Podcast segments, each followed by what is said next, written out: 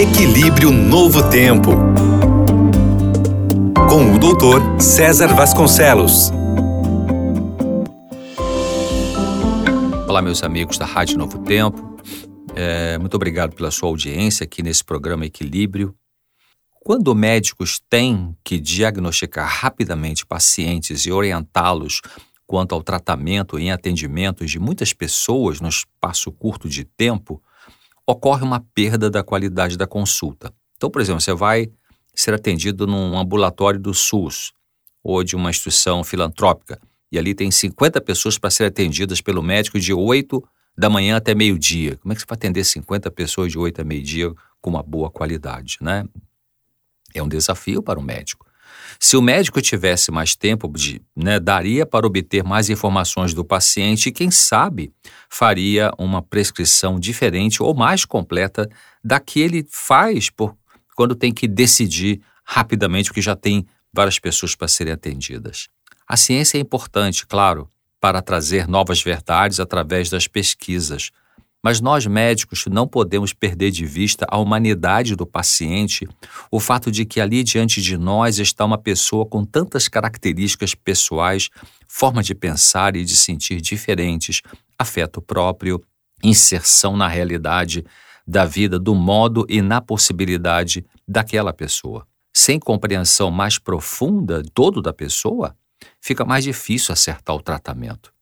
Interessante que o pai da medicina, chama, o médico grego, médico grego, né, chamado Hipócrates, ele disse que mais importante do que saber que doença tem determinada pessoa é saber que pessoa tem determinada doença.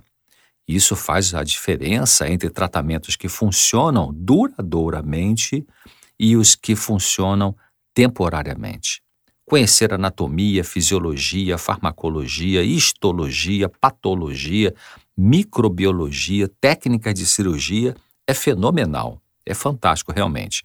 Mas mais ainda, ao meu ver, é conhecer o psiquismo de um indivíduo.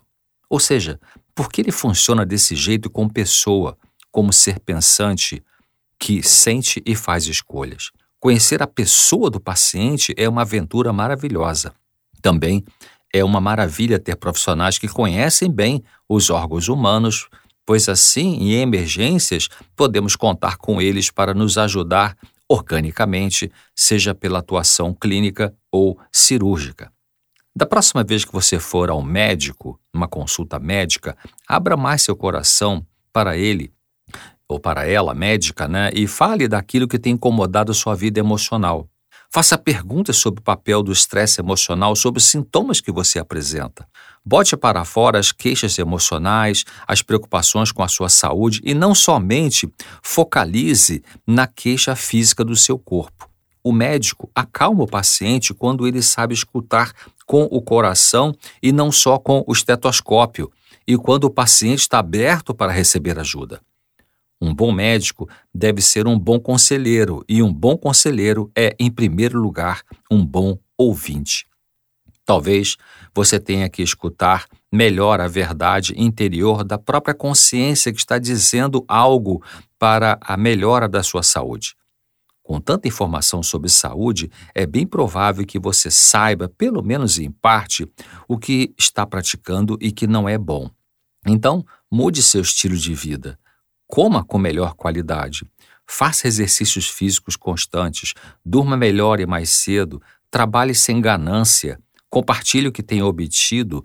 Desfrute mais a sua família. Frequente mais a natureza e menos os shoppings. Seja compassivo com os outros e consigo mesmo. Troque as novelas de TV por bons livros. Seja bom com você mesmo. Até certo ponto, podemos ser nosso próprio médico a cura vem pela prática da verdade em obediência às leis da saúde.